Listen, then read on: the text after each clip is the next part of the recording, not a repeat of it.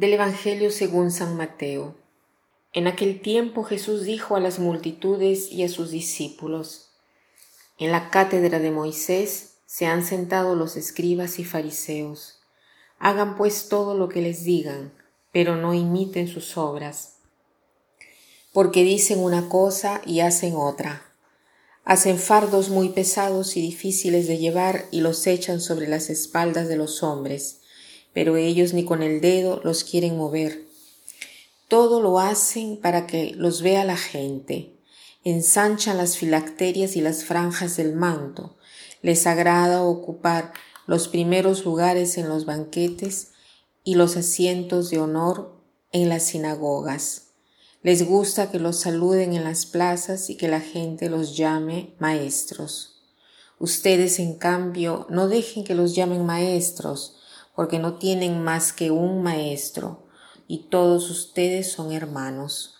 A ningún hombre sobre la tierra lo llamen Padre, porque el Padre de ustedes es solo el Padre Celestial. No se dejen llamar guías, porque el guía de ustedes es solamente Cristo. Que el mayor de entre ustedes sea su servidor, porque el que se enaltece será humillado, y el que se humilla será enaltecido. En el Evangelio todas las verdades están conectadas y si nosotros tocamos una, modificaríamos todo el Evangelio porque es imposible tocar una verdad sin tocar las otras. Todas tienen sentido en la lógica del Evangelio. Y la lógica del Evangelio está puesta en la lógica del mundo, ¿Y cuál es la lógica del Evangelio? Es la lógica de quien se hace pequeño, quien es verdaderamente grande. Es dificilísimo hacerse pequeño, es muy difícil. El propósito de hoy es justamente el de hacerse pequeño, pero ¿qué cosa significa? Significa tantas cosas, ¿no? Pero eh, quisiera subrayar solo una.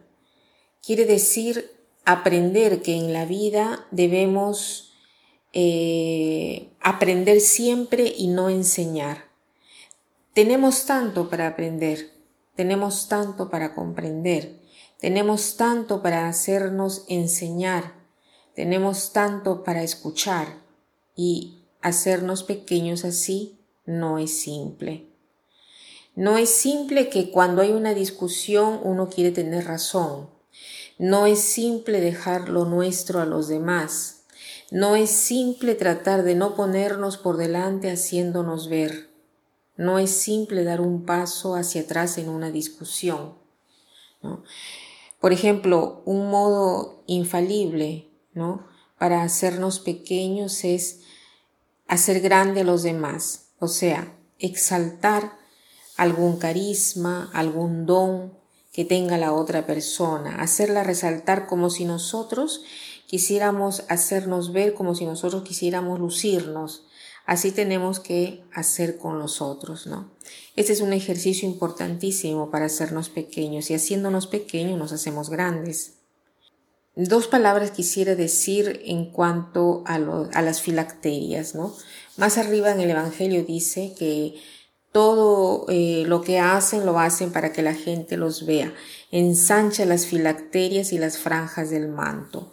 Estas filacterias eran unas cajitas de cuero que contenían tiras con el pergamino, eh, tiras de pergamino, digamos así, que contenían la Sagrada Escritura y esas se la ponían en los brazos y en la frente para tener presente lo que la Sagrada Escritura les mandaba y poder cumplirlo, ¿no? Eh, y para terminar, quiero citar una frase que dice así, lo que tú eres grita más fuerte de lo que tú dices. Lo que tú eres grita más fuerte de lo que tú dices. Que pasen un buen día.